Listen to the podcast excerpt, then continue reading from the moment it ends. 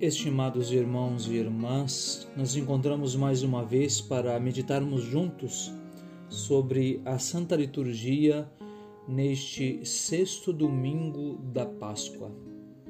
A palavra de Deus nos apresenta nesta liturgia o mandamento do amor. Amai-vos uns aos outros, assim como eu vos amei. É muito importante refletirmos hoje sobre isso, pois o cumprimento do mandamento do amor ele depende de uma reta compreensão do mesmo, ou seja, de uma reta compreensão do que é o amor. E esta é uma tarefa cada vez mais difícil em nossos tempos, pois o amor é a cada dia deturpado e se torna cada vez mais incompreendido pelas pessoas. E porque se torna incompreendido, acaba se tornando, na verdade, impraticado, porque muitas vezes achamos que estamos amando, mas não estamos amando. Em primeiro lugar, e este é o nosso ponto de partida, é preciso recordarmos, compreendermos, aceitarmos, crermos que Deus é o parâmetro do amor.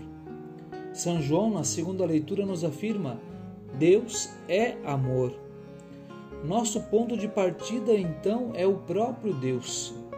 E é neste sentido, então, que entendemos que os atributos divinos são a causa das nossas virtudes.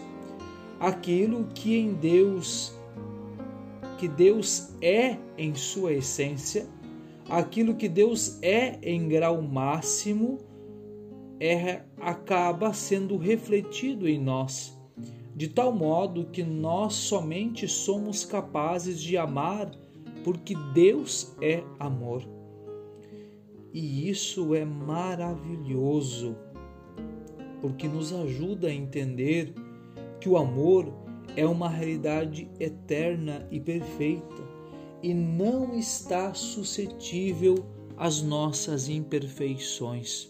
O amor não é nosso escravo, o amor não é limitado como nós o somos, mas o amor é eterno, é perfeito.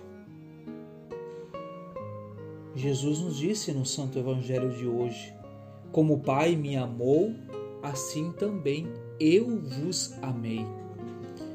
Ora, meus queridos irmãos e irmãs, se Deus, ele é a medida do nosso amor, devemos compreender que nós só amamos porque este amor nos alcançou.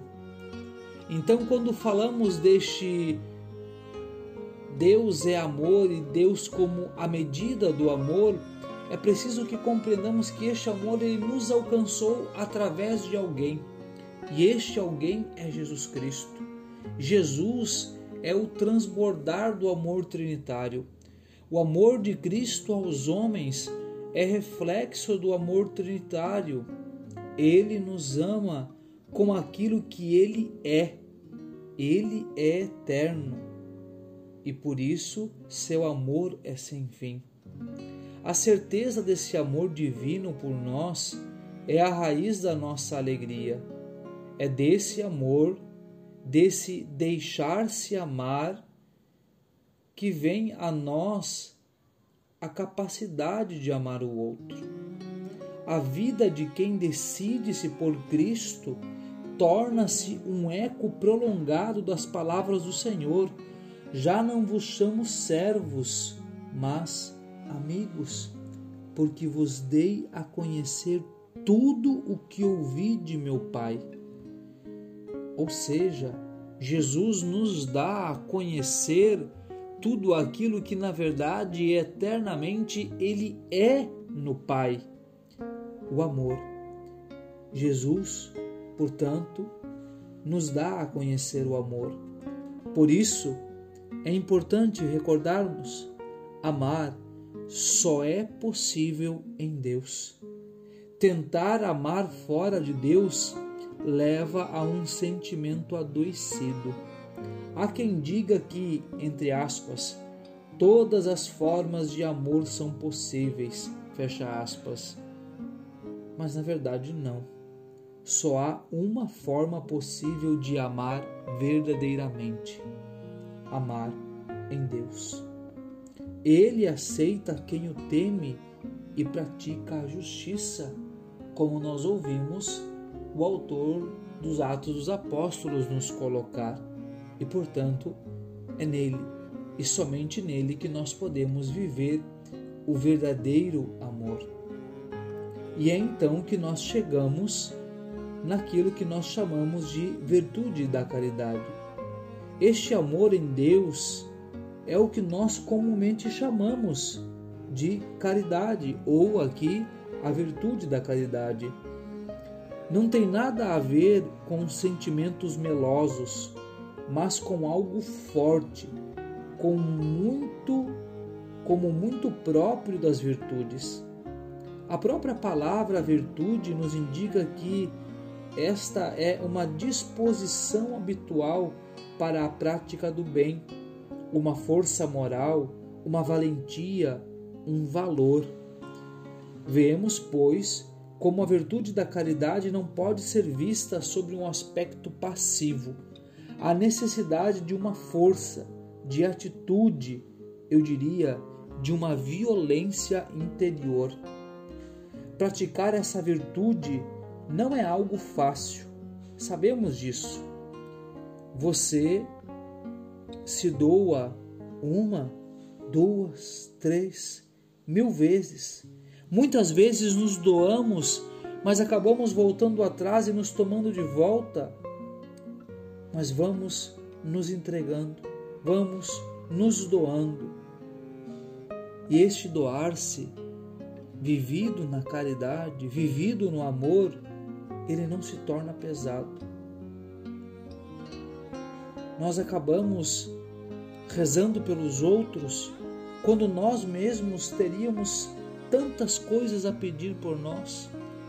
Nós nos doamos pelos outros enquanto na verdade nós precisaríamos que se fizesse tanto por nós. E por que que é possível vivermos essa doação, essa entrega? É possível porque alguém, Jesus, nos amando, deu a sua vida por nós.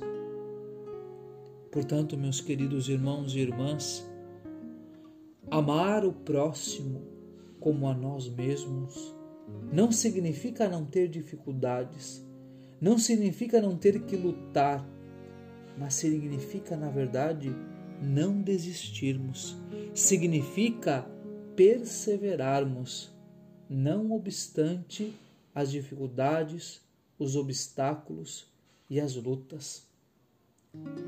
Conta-se que certa vez alguém perguntou a um santo monge o que eles faziam no mosteiro. E aquele monge respondeu: O que nós fazemos? Nós caímos e levantamos, caímos e levantamos, caímos e levantamos, na esperança de que um dia, quando o Senhor vier e nós estivermos caídos, mas Ele ver que estamos para nos levantar, Ele mesmo nos coloque de pé definitivamente e eternamente.